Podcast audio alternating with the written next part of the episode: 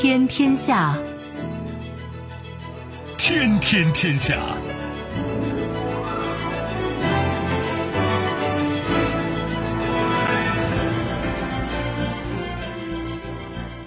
历史穿行者，新闻摆渡人。各位好，我是重阳，这里是天天天下。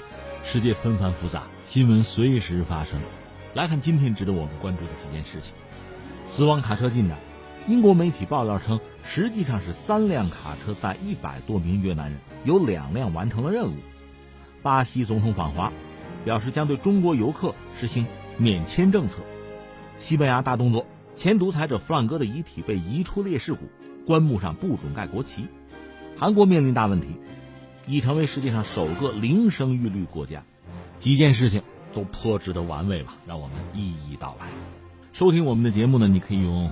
传统的收音机，也可以使用手机，欢迎选择计时客户端，也可以选择蜻蜓 FM、喜马拉雅 FM 或者企鹅 FM，搜索“重阳”，可以收听我们的节目回放以及其他相关内容。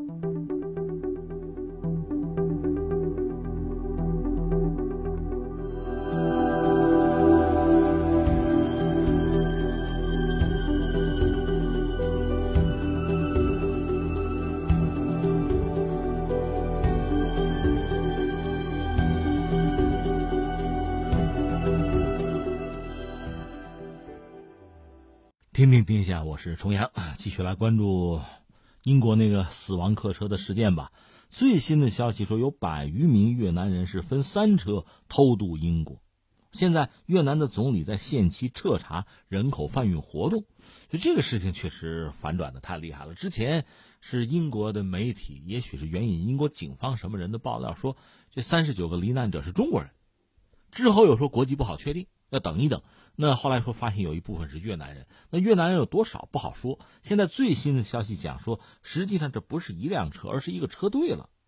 其实目前英国警方也没有最终的确定所谓死亡货车遇害的三十九人的国籍。昨天我们也关注，随着越来越多的来自越南籍的家属的曝光相关的信息，这个事情的面貌就开始发生重大的逆转吧。呃，我跟大家聊这个事儿的时候，至少十四个来自义安和河静这两个省份吧，越南的省份啊，这算是不发达、欠发达的省份，有十四个家庭表示说担心有亲属是这三十九名遇难者中的一员，而且网络很发达，现在越来越多的就越南的这个男生女生啊都很年轻啊，一个个年轻鲜活的生命嘛。呃，看着长得都还很漂亮吧，结果发生这样的不幸，这确实让人很痛心了吧？呃，英国的媒体当然高度关注这个事情。关于越南家庭，他们也有报道，就说呢，近期从越南偷渡英国的可能不止这一车三十九人，而是一百多人，涉及到三辆车。前两辆货车里边的人呢，已经是安全抵达，但这个说法呢，又没有得到英国或者越南官方的证实。越南总理阮春福在二十六号下令越南地方当局呢调查英国死亡货车案，三十九名死者之中有无越南公民，并要求警方对人口贩运活动展开调查。阮春福的意思吧，就如果确认存在非法将越南公民以偷渡的形式送往国外的情况，将按照国际法。及越南相关的法律法规进行严肃处理。他要求相关部门必须在十一月五号之前限期嘛，把调查情况通报越南政府。那这么一来，越南人又成了媒体关注的焦点。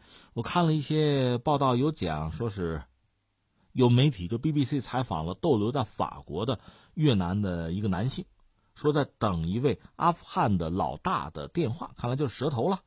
那个人是在附近的。货车的停车场打开厢式拖车，把他们关在里面运走。另外还有越南人称呢，说为了到伦敦，他是事先支付了三万欧元，这和昨天我们谈到的那个价码还是吻合的吧？说目前行经了俄罗斯、波兰、德国、法国等地，说整个行动是一个越南当地人在组织。这个越南人讲呢，说在英国有一些越南朋友吧，呃，一旦到了英国，他们会帮自己找工作，会帮自己通过卡车和货柜车来越境。至于英国警方现在能说的一个是以过失杀人罪、串谋贩运人口、协助非法移民和洗钱等罪名起诉了那个死亡货车的驾驶员，就叫罗宾逊，把他抓了，起诉了。二十八号应该是出庭受审。目前英国警方一共是抓了五名嫌疑人了。另外，警方表示说，三十九名遗体上发现的文字材料非常有限，遇难者的身份还没有办法确认。但是接下来呢，会重点转向越南社区，并且与越南方面分享指纹信息，以尽快确定遇难者的身份。另外呢，警方也在调查这个案件是否涉及到更广泛的阴谋。应该说，这是这个警局历史上最大规模的死者识别过程吧？会采用国际刑警组织认可的标准。很标准化的方法，比如说牙齿的比对啊、指纹呢、呃 DNA，还会包括一些刺激的识别手段，比如说这个文字啊、疤痕啊、首饰啊、衣服啊、财物啊。总之，这会是一个可能比较漫长的过程。那这个事情放在这儿，那我们能说的一个是还是期待着有更多的、更准确和权威的信息尽快的发布吧。我想说的呢三点，第一点呢，我们姑且放下他们是哪国人吧。总之，三十九个人在。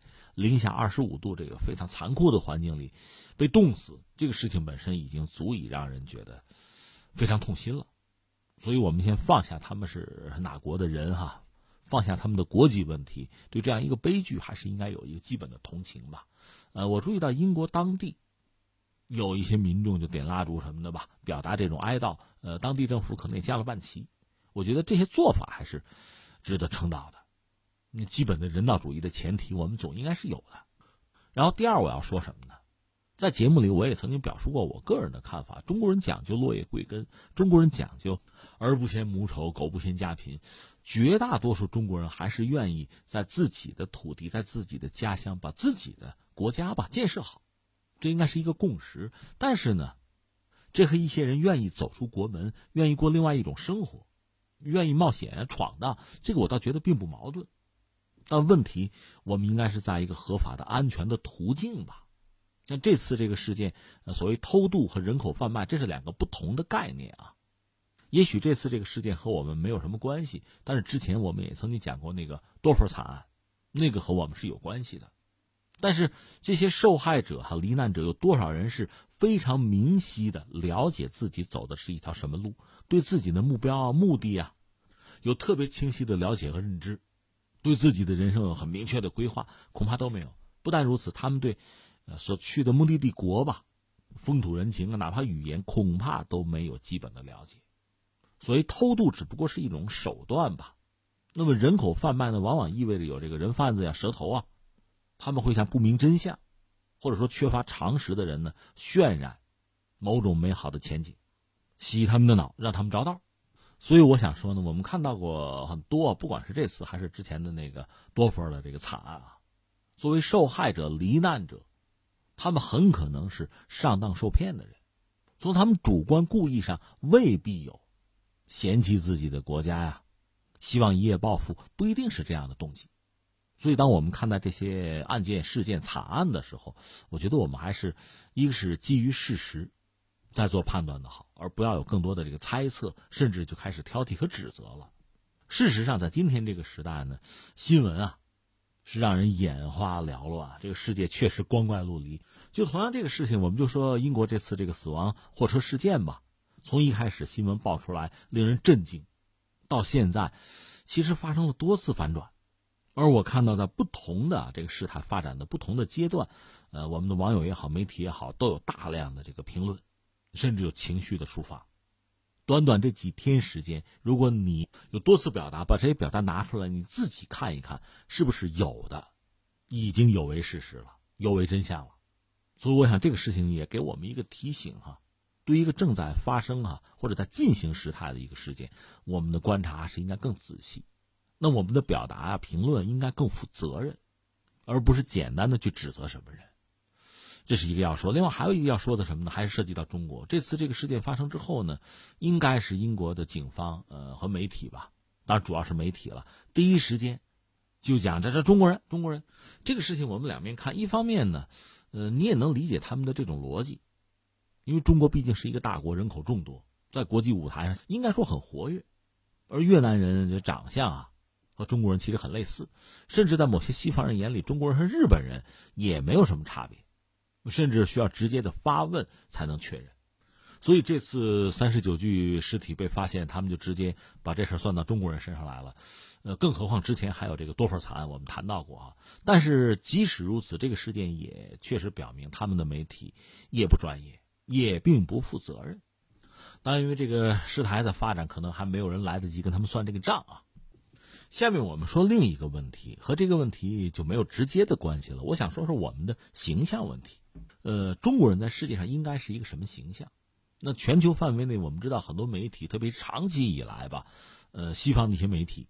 占据着这个世界话语权的很大的份额，他们对中国人的描述是什么样子的？坦率讲，恐怕未必合我们的心意，甚至离我们期待的这个客观的标准都相去甚远。那就出来一个问题：怎么样做才好？就是让我们中国人的形象，中国的形象，能够实事求是的为世人所知。就我个人啊，我的理解，不用美化。但你总不能丑化吧？实事求是就好。而这个实事求是的要求，对某些西方媒体来讲，是不是也是苛求了，也是奢求了？说的再明白一点，如果我们中国中国人的形象，我们希望让这个世界了解我们，我们也在走向世界，拥抱世界啊。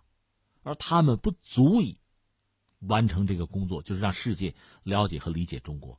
他们做不了，承担不了这个工作，那这个工作只能由我们自己来做吧。那我们不能太被动啊，不能总是说新闻发生之后，你看英国媒体报了说都是中国人，我们这就跟着跟着报一下，议论一番，很多人还颇有情绪哈。过两天又说，哎不，这个好像身份未定啊，大家又来议论一道。现在大家又说呀，是是越南人，而且不止一车，大家又跟着群情激愤来议论一番。这个做法，这个流程，这个模式，我想还真不是我们期待的，我们太被动。最后我想说的是什么呢？你看以前看这个美国大片电影啊，美国总统啊，我们的舰队在哪里？有什么事儿？我们的航空母舰在哪里？现在我们也有航空母舰，我们也可以问出这句话：当有什么事情发生的时候，我们的航母在哪里？但是我觉得，几乎和这个问句同样重要的还有一句话，我们要随时要向自己发问：就真有什么事情发生的时候，我们的记者在哪里？我们的声音在哪里？有句诗嘛，乃至兵者是凶器，圣人不得已而用之。航空母舰不是天天挂在嘴边的，但是我们的记者、我们的媒体，他们发出的声音是应该时时在我们耳畔，在这个世界上，这是应该时刻在耳畔回响的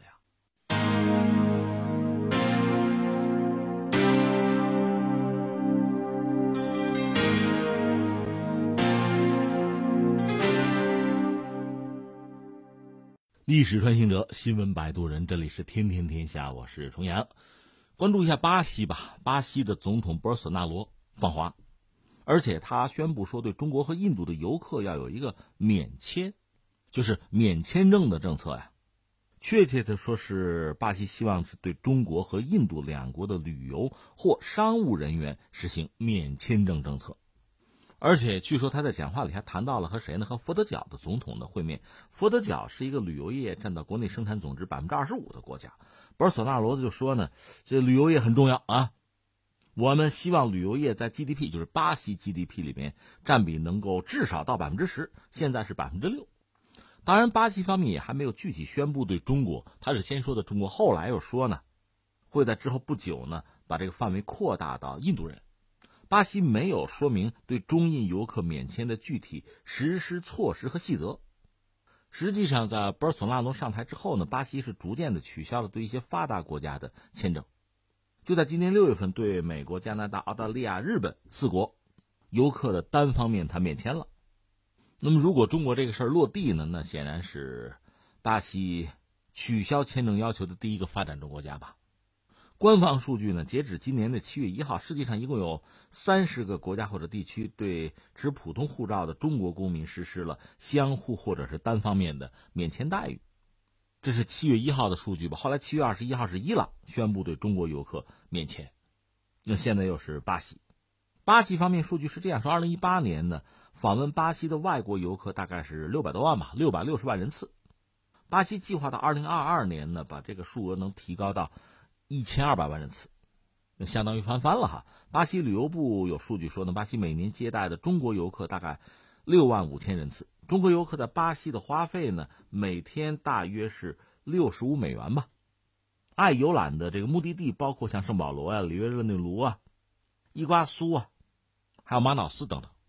他们的目标或者希望是未来几年吧，让每年访巴的中国游客能够达到六十万人次。另外，这次博尔索纳罗访华签了一些协议，可能有八项吧，主要是在农牧业和可再生能源方面有合作。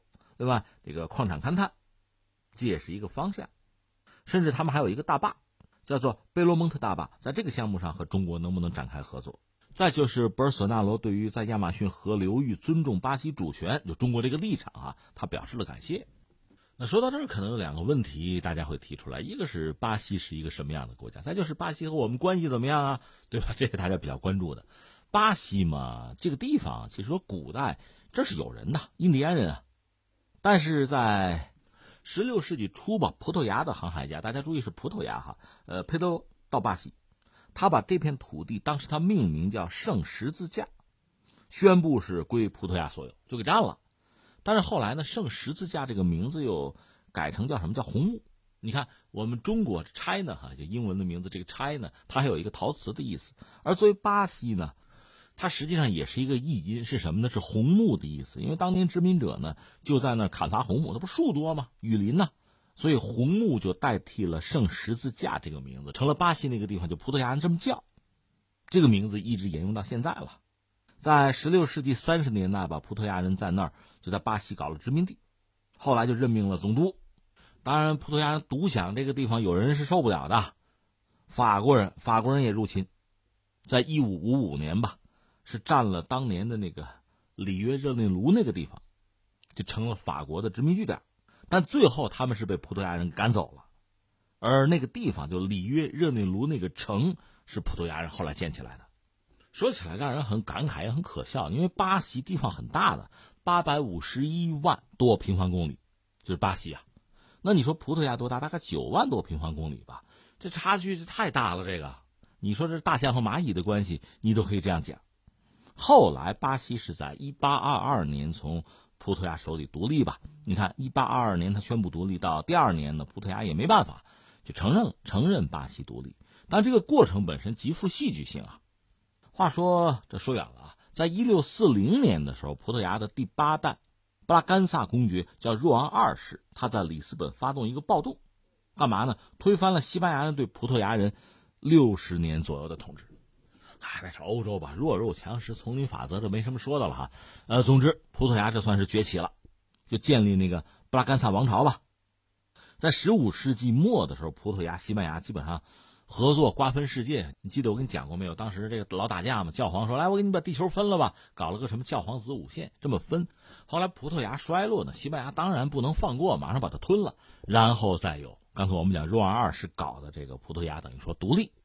但这个时候，这个葡萄牙和当年那个葡萄牙可不好相提并论了，破败了。但是巴西还在他手里，那就苦心经营吧。而这个时候，南美大陆呢，其实这个形势啊、格局和之前也不一样了。你比如说，这个海地已经获得了独立，这是拉美第一个获得独立的民族国家吧？这就有一个带动效应啊，示范效应。更有意思的是，这个一七八九年法国大革命开始，然后拿破仑横扫欧洲。葡萄牙有意思，一看这个形势不对哈，就葡萄牙的王室啊，就搬家。当时摄政王就若昂亲王啊领衔，带着他们全家吧，包括呃葡萄牙女王就是玛利亚一世啊，那是他妈呗，几乎所有的贵族啊、政府的这个班子吧，一千多人，由英国战舰保护，就远涉重洋到巴西的里约热内卢，就是葡萄牙呀，这个王室整个搬家搬到巴西来了。那葡萄牙人肯定要给英国人好处啊，搞了什么英葡条约，给最优惠的这个关税，而且呢，呃，他们就英国人在巴西是有领事裁判权的，这样等于也吸引英国人来做生意，这客观上也刺激了巴西的经济吧。所以这个时候，实际上葡萄牙的王庭的统治中心是在巴西，而不是在欧洲了。到了一八一五年啊，那时候欧洲正闹呢啊。葡萄牙的国名就改叫葡萄牙、巴西和阿尔加维联合王国，有点学英国那个意思吧？那个阿尔加维是葡萄牙本土南部的一块儿吧，是收复的最后一块领土吧，也算特区吧。那么巴西的地位和葡萄牙等于是平起平坐，是个平行关系了，并列。而且葡萄牙王室就是治理上，在巴西的治理呢，相对来说比较宽松。顺便说一句，巴西这个地方，这个从人口结构上是比较杂、比较乱的，它大量的混血，就是白人啊、啊印第安人有混血。当然，白人在今天它的数量也到不了百分之五十。我们翻回来说，当年这个葡萄牙的王庭在这儿，呃，一系列的政策吧，改革呀，开放港口啊，取消王室垄断啊，减免各种税收啊，发展经济啊，搞现代的学校、医院啊、剧场啊。对，那个巴西那个国立的博物馆就烧了一家伙那个。那就是这个阶段的产物，所以巴西当时也蒸蒸日上啊，这吸引了很多欧洲人、很多学者到巴西来搞研究啊、搞开发什么的。后来这个玛利亚一世死了，他死了之后呢，若昂亲王就登基吧，成为联合王国的国王，这叫做若昂六世。然后我们说，但是，但是你像葡萄牙，葡萄牙它首先是欧洲那一块，虽然九万平方公里小，巴西这八百多万，这大。但是，但是葡萄牙是老家呀。那老家现在是个什么状况？在一八二零年，葡萄牙本土爆发资产阶级革命，后来成立一个新议会，新兴力量就上台。那你上台之后，你是搞一个独立的国家，还是名义上和巴西还捆在一起呢？那得捆在一起。你不捆在一起，就成了历史罪人了。你等于把巴西给放弃了嘛？巴西八百五十一万平方公里嘛，我们不是说怎么办？那我们还得奉若昂六世做联合王国的国王啊，君主啊。那这样就有意思了。这国王这十几年不带回来的，这也不行啊！你得回来呀，得到欧洲来呀。若昂六世一看，哎呀，老家生变啊，这欧洲有了很大的变化，这怎么办？本土啊，哎呀，要不就响应一下当地就是资产阶级新兴力量的要求，那我就回去吧。我既然当国王嘛，你这巴西是我的，那边他也是我的，我得回去啊。当时可能是准备打包回国，就把巴西的这个银行里的全部的。银子全拿走啊，重建欧洲的那个葡萄牙去，这也能够稳固葡萄牙的形势吧？但是巴西人觉得这不好吧？因为巴西现在地位，他跟葡萄牙平起平坐了，你再一走，我们就等于从这个爹变成儿子了嘛，这这降级了，这哪行啊？而且你把巴西的钱拿到葡萄牙去也不合适嘛。那这个时候，整个拉美还有独立运动。其实巴西一直也有独立运动，这是被这个葡萄牙的王庭给按住了，是吧？那现在怎么办？等于说原来的平衡被打破，这矛盾要激化。那作为独立者，最典型、最简单的想法脱钩呗，就是巴西和葡萄牙搞什么联合王国，各玩各的，各过各的。所以若昂六世这就遇到一个很大的麻烦，怎么办？呃，这么着吧，他的儿子就是长子叫佩德罗。若昂六世说：“这样，我走，我回葡萄牙。”你是我儿子，你给我在巴西，你在这看着，你留下来，你做巴西的摄政王。当然实在不行，其实他们父子两个人嘛，可能可能我们说哈，也有这方面的传言说，最后一招你就宣布独立吧，奉旨独立哈，因为毕竟你是我儿子嘛，布拉干萨王朝的人嘛。结果若昂六世回到葡萄牙不久呢，葡萄牙议会就有新的要求，这算得寸进尺是吧？你儿子也回来吧，就是那佩德罗呀，你也得回来，不合理呀，你也得回到欧洲来。那巴西和葡萄牙说到底不能平起平坐的，那问题就来了，佩德罗怎么办？一八二二年的一月九号，佩德罗宣布说啊，我要留在这儿，就留在巴西。所以这一天呢，就一月九号这天呢，用葡萄牙语这个“留下”这个词儿啊，翻译成叫费科日。或者叫我留日，就是我不回去，我不听议会了，我就在这儿。那葡萄牙议会一看，那哪行啊？派了一个将军叫马德拉，到巴西来，那马上被巴西人给轰走了。那巴西人也很高兴，哎，授予这个佩德罗巴西永恒的伟大捍卫者这么一个称号。这样到一八二二年的九月七号，这被认定是巴西的独立日啊，全国法定假日嘛。当时还有一个细节，就是佩德罗呢。他不是摄政王吗？他是有任免官员的权利，是吧？葡萄牙当局是把这个权利给他取消了。就在九月七号这天，佩德罗是收到了他夫人从里约寄来的一封信。当时他没在里约，在圣保罗的一条什么小溪，叫伊皮兰加河畔吧。他媳妇给他写了封信，提醒葡萄牙政府还在敦促他回国，而且含蓄的写了一句话，说：“苹果已经到了该收获的季节，再不采摘，它就会腐烂掉。什么媳妇儿这是？重复一下这句话啊！苹果已经到了该收获的季节，再不采摘，它就会腐烂喽。哦，守着身边所有的军官，佩德罗从制服上摘下了代表葡萄牙这个国家象征的徽章，拔出宝剑，就喊了一句：“我宣布，我们现在跟葡萄牙正式决裂，不独立，勿宁死。”就这样。看了媳妇儿的信之后，说了这六个字就在那年十二月一号，佩德罗在里约热内卢有一个盛大的皇帝加冕的仪式吧，登基。这是巴西的开国帝王，巴西帝国的佩德罗一世，就是他。巴西也算独立了。所以你看，在这个殖民地独立啊，各种各样的独立，你比如美国也是殖民地独立嘛，各种各样的独立战争啊、独立故事之中，你看巴西的独立是极具戏剧性的。你说这儿子就佩德罗独立，老爹怎么办？就若昂六世怎么办？说我承认吧，承认巴西独立。他本人呢是兼任巴西新帝国的名誉皇帝，哎，给个面子啊。呃，四年之后，若昂六世就死了。那这个问题又来了，谁来继位啊？你还有别的儿子吗？有一个小儿子叫米格尔，被他赶走了，等于说没了吧。那他一死，谁来继这个葡萄牙的王位？还得那佩德罗，就是那个巴西皇帝啊。要不由他吧？那时候巴西已经独立了。佩德罗是长子啊，让他来兼任葡萄牙的国王吧。那这样呢，布拉干萨王朝的葡萄牙王国吧，已经出现了佩德罗一二三世，这不这又出来一个巴西皇帝佩德罗一世吗？你得改名吧，你排得排到佩德罗四世了。但从巴西开国皇帝那个身份来讲，那不行啊，那巴西人也不愿意啊，你不能改啊。就为这个事儿，双方就是葡萄牙和巴西搞得不可开交。葡萄牙本身也分裂了，自由派支持佩德罗，专制派呢支持那个米格尔。那个米格尔不是被赶走、被流放了吗？支持他回来。而巴西人呢是不主张、不同意佩德罗再做什么葡萄牙的国王去。这你们家闹什么闹啊？我们不白独立了吗？这个。后来这佩德罗说：“这么着吧，这么着吧啊，我我的女儿七岁，我把她扶植成新任的葡萄牙女王。”然后呢，我再把我弟弟那米格找回来，让他做摄政王，这样行不行啊？但是呢，你必须得把我女儿娶了。那至于我本人呢，我还是在巴西接着当皇帝吧。皇帝那比国王等级要高，对吧？他这么想，这叫两面讨好吧？那你说怎么样呢？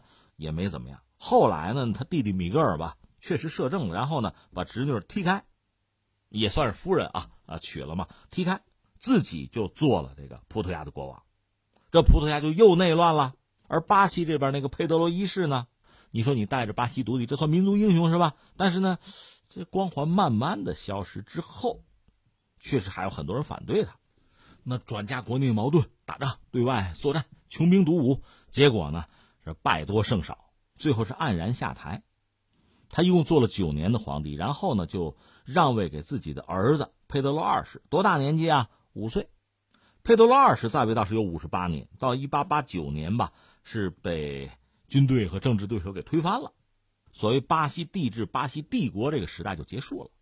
再说那个佩德罗一世下台之后呢，英国人帮忙，英国人有军舰嘛，又发兵打回葡萄牙，把他弟弟，也算是女婿吧，就是米格尔又赶下台，把女儿重新扶上女王的宝座，自己又做摄政王，这是这个佩德罗一世哈。佩德罗一世其实当摄政王没几年吧，就死了。这确实经历事儿太多，心力交瘁哈。其实死的时候还很年轻，三十五，英年早逝吧，人就不在了。实际上，这个布拉干萨王朝吧，这个家族吧，在巴西也就被整个轰下台去了。那么他们在葡萄牙的统治又持续了二十一年，到一九一零年吧，末代国王曼努埃尔二世是被共和派赶下台，他们在葡萄牙。整个的这个统治二百七十年吧，也就结束了。当然，这时候巴西已经共和了。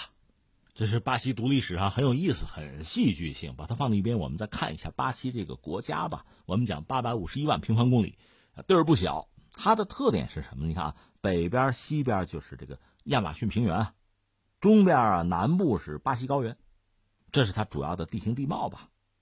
刚才我们说巴西的国土面积不小，八百五十一万平方公里吧，这在全球排到第五。但是有人说巴西的国土啊，你看怎么说啊？其实也是很很好、很富饶吧。但你也可以说它什么呢？说它质量不高。因为北部、西部呢，亚马逊那个平原啊是被雨林覆盖，雨林降水又非常多，所以土层呢是比较薄弱的。一旦你要是伐木开垦呢，雨水冲刷，就容易造成水土流失。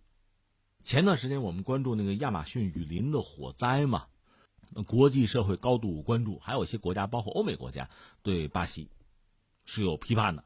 这个博尔索纳罗也很恼火嘛，因为大家知道，实际上他这个雨林的火灾有人为的因素，那就是点火、烧树、开荒、种地，有这个。但实际上，刚才我们谈到了，即使是做了这个事情，水土流失容易严重，那它的产量，呃，包括质量嘛，都还是有问题。好在它有三分之二是高原嘛，这个国家，它的畜牧业主要是在这块儿，所以你要说它本身这个国土吧。有它的短板，但是呢，它区位优势又很明显。那整个南美，你看版图大概一半都是它，地理位置也非常好。但是坦率讲，一个是他，你看最近这些年吧，就是政党轮替啊，这政坛不稳；再就是经济发展，应该说现在状况不是很好。但他毕竟也还是金砖国家吧。那我们说到另一个话题是中国和巴西的关系，呃，双方建交都有四十多年了吧。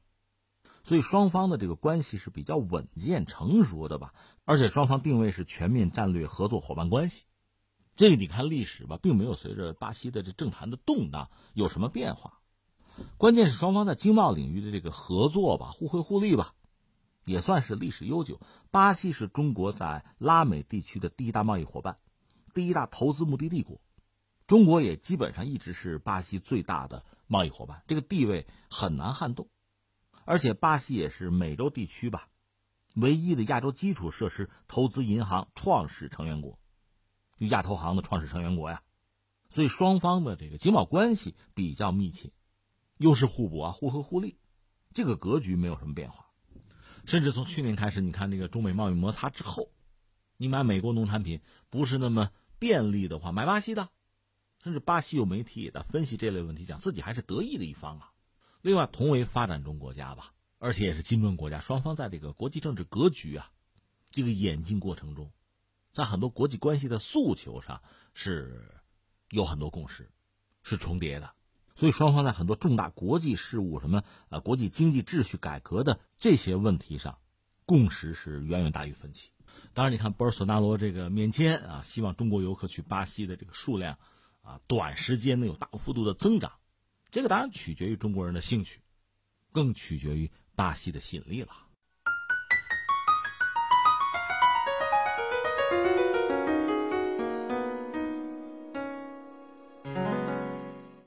历史穿行者，新闻摆渡人，这里是天天天下，我是重阳。下面关注一下西班牙吧。一说西班牙，大家脑子里可能蹭蹭就这么几个事儿：一个是加泰罗尼亚要闹独立那事儿，再就是直布罗陀和英国人争。还有什么呀？其实还有件事儿西班牙的独裁者弗朗哥，他的遗骸，这是刚刚被移出所谓叫烈士谷，而且棺木不准盖国旗。这是西班牙这两天的新闻吧？之前我还看到过什么消息呢？超过二十万西班牙人请愿要废除弗朗哥基金会，等等等等吧。所以弗朗哥，呃，你要称他是独裁者，这肯定不过分。在历史上，你看西班牙，呃，包括看弗朗哥，你会明白为什么。很多人对他这么排斥。至于现在这个弗朗哥的遗骸，人都死了吗？有人讲人死为大吗？怎么遗骸被迁出烈士谷？呃，棺木还不准盖国旗呢？这个事儿是这样，就这两天啊，呃，西班牙现在执政党是工人社会党，就这个政府呢，是下决心把前独裁者弗朗哥遗骸移出烈士谷。烈士谷是一个国家陵园，这是走了十六个月的法律程序，还有西班牙最高法院有核准。弗朗哥去世已经四十四年了。现在呢，西班牙工人社会党政府把这个遗骸从所谓烈士谷国家陵园迁出，到哪儿呢？到私人墓地。弗朗哥的亲属呢也出席了这个仪式吧。西班牙总理佩德罗桑切斯呢在一次电视演讲的时候说呢，说这次迁移是迈向民族和解的重要一步。现代西班牙是宽恕的，而不是遗忘的产物。因为他之前竞选的时候承诺过这个事儿，现在终于算是办了。意思就是，西班牙不要再美化统治该国近四十年的法西斯独裁者，就是弗朗哥。呃，顺便说一下，这个烈士谷啊，烈士谷就是弗朗哥统治时期吧，是由政府征用囚犯建造的。这个地方大概有三万名左右吧，就是一九三六年到三九年间西班牙内战战死的士兵就埋在这儿。这里面既有右翼也有左翼，所以弗朗哥呢是把作战双方的死者都埋在这儿，这就叫标榜民族和解。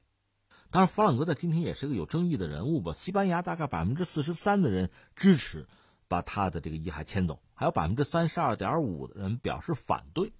这我们就扯两句，这位独裁者倒是很有名啊，这人就是弗朗西斯科·弗朗哥，他是一八九二年生人嘛，他就是一个军人世家。就是当兵啊，军事学院啊，带兵这么个主。后来就西班牙内战的时候呢，他是等于我们加个引号说脱颖而出吧。他是反对共和政府，反对共产主义，就反对苏联呢，这个态度一直是很明确的，右翼啊。他在西班牙内战的时候就得到德意法西斯的支持，最后呢，他掌握了国家的权力，就开始了西班牙漫长的这个独裁时代吧，一直到他死。临死前呢，他把国家权力交给了，呃，胡安卡洛斯一世，他自己是个善终，活到了八十二或者八十三岁这个样子。其实当年西班牙内战的时候吧，他呢有兵，但他还不是力量最强的一方吧。有人说实力还不足以走到这个前排去哈。但是呢，排在他前面的人各种意外，有的是这个被暗杀了，有的是什么意外死亡了。总而言之，逐渐的他就所谓脱颖而出。之后哈，你说他应该和德意日法西斯轴心国捆在一起是吧？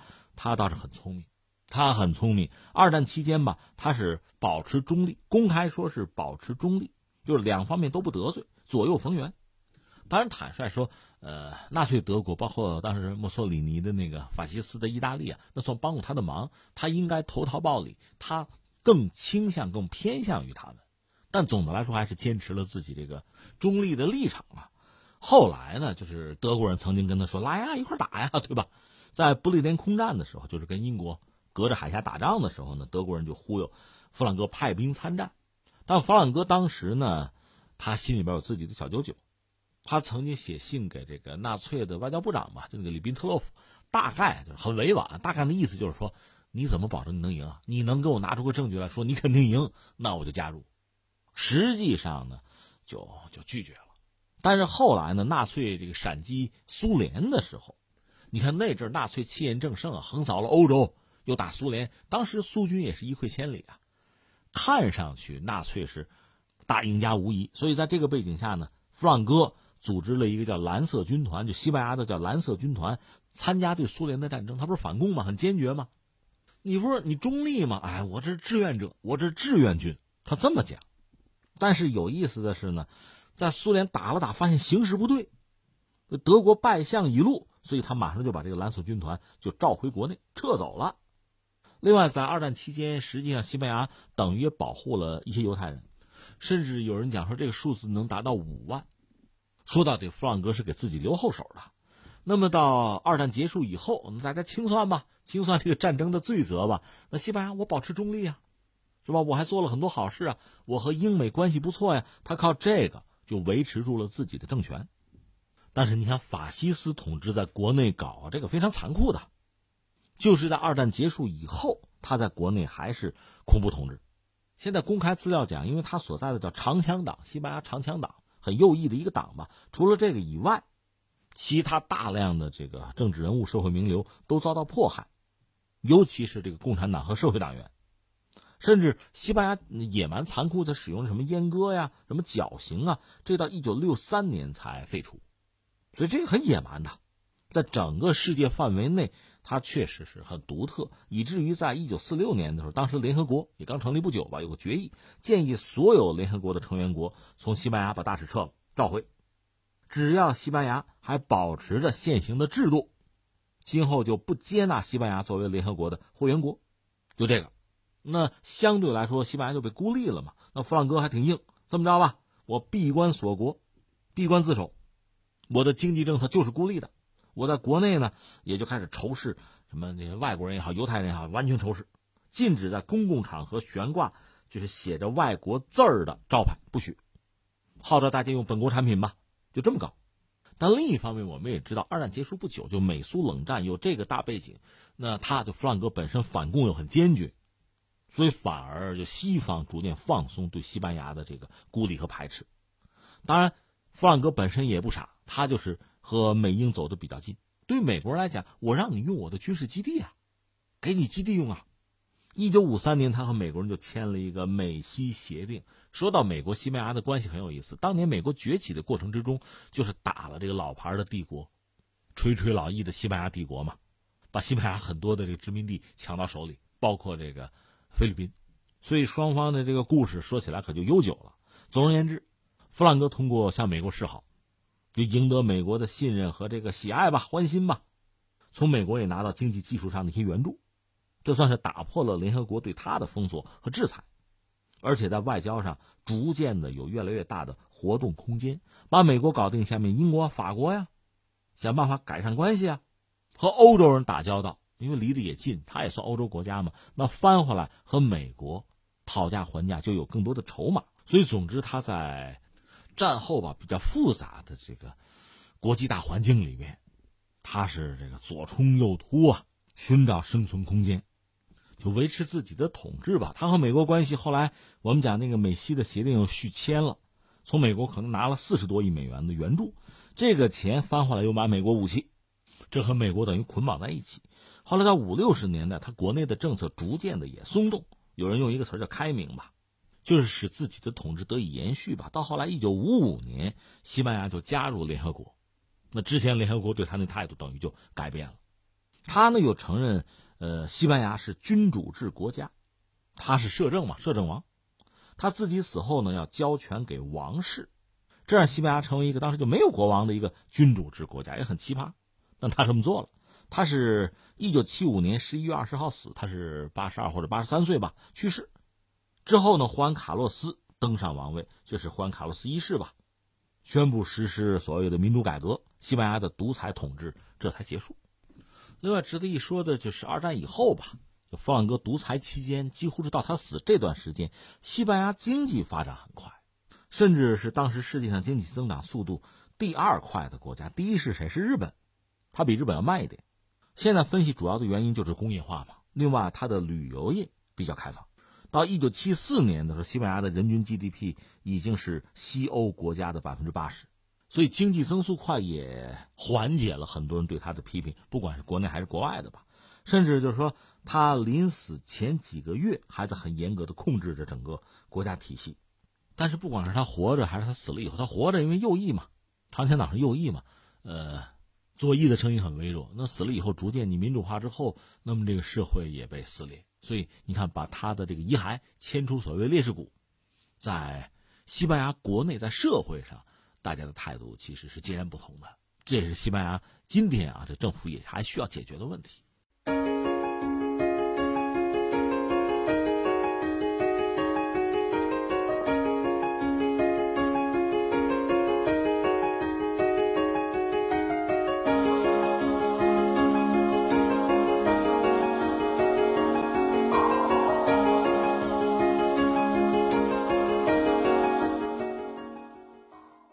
听听天下，我是重阳。下面我们再关注一下韩国吧。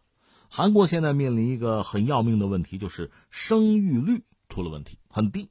你看，他们刚刚公布二零一八年的，就韩国的总和生育率是零点九八，这已经是全球最低了。这是世界上首个，也是唯一的一个生育率进入零时代的国家。就平均一名适龄年龄的女性吧，生产不足一名子女。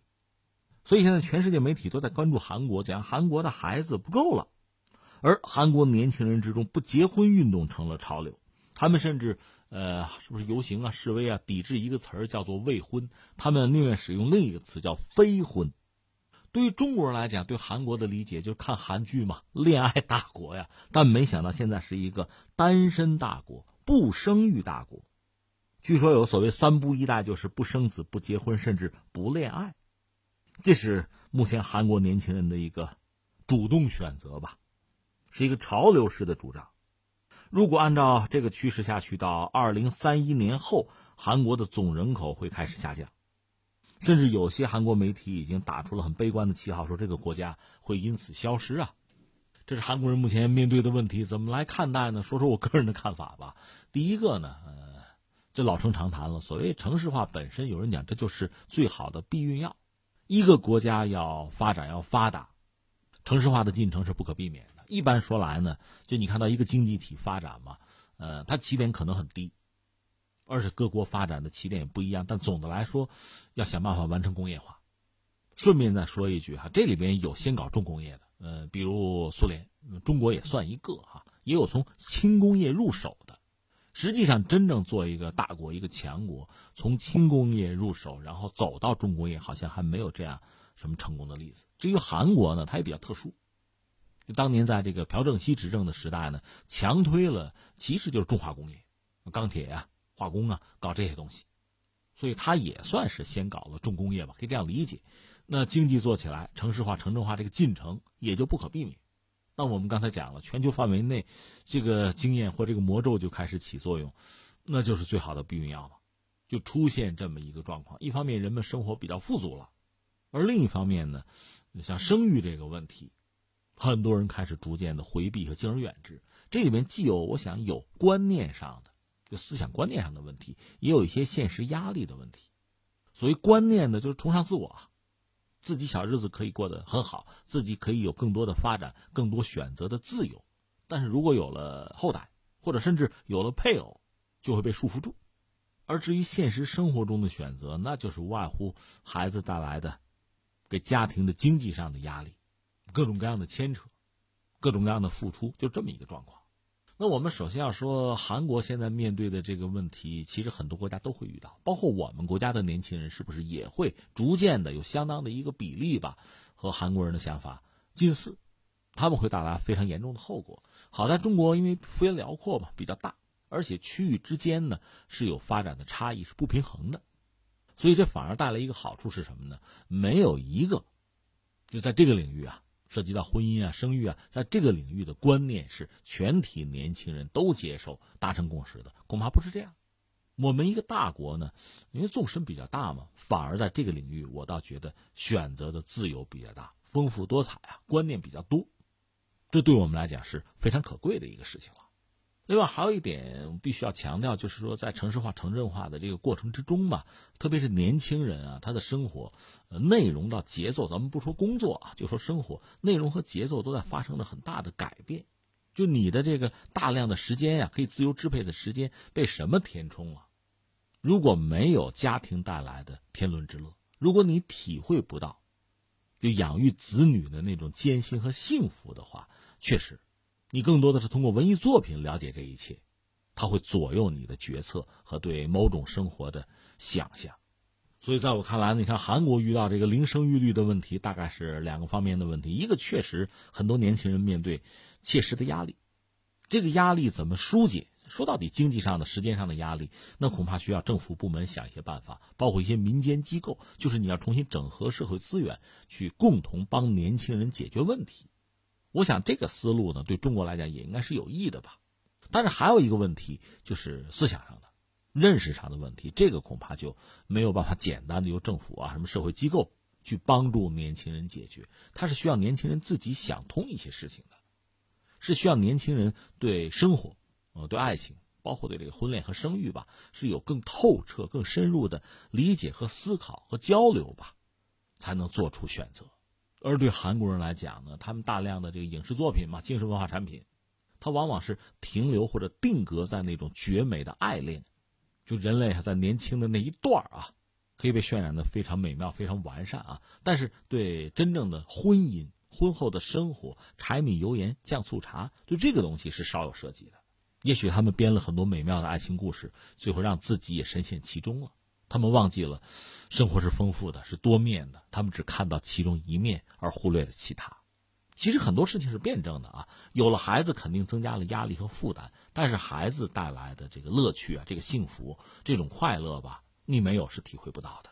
有的人一门心思想让人长生不老，你想过没有？一旦人真的长生不老，你人生获得的那些幸福和快乐是得以延续了，但是你人生那些烦恼和痛苦。难道就此能够被屏蔽吗？也不会啊，所以你看，这个看问题、想问题，还是全面的好吧。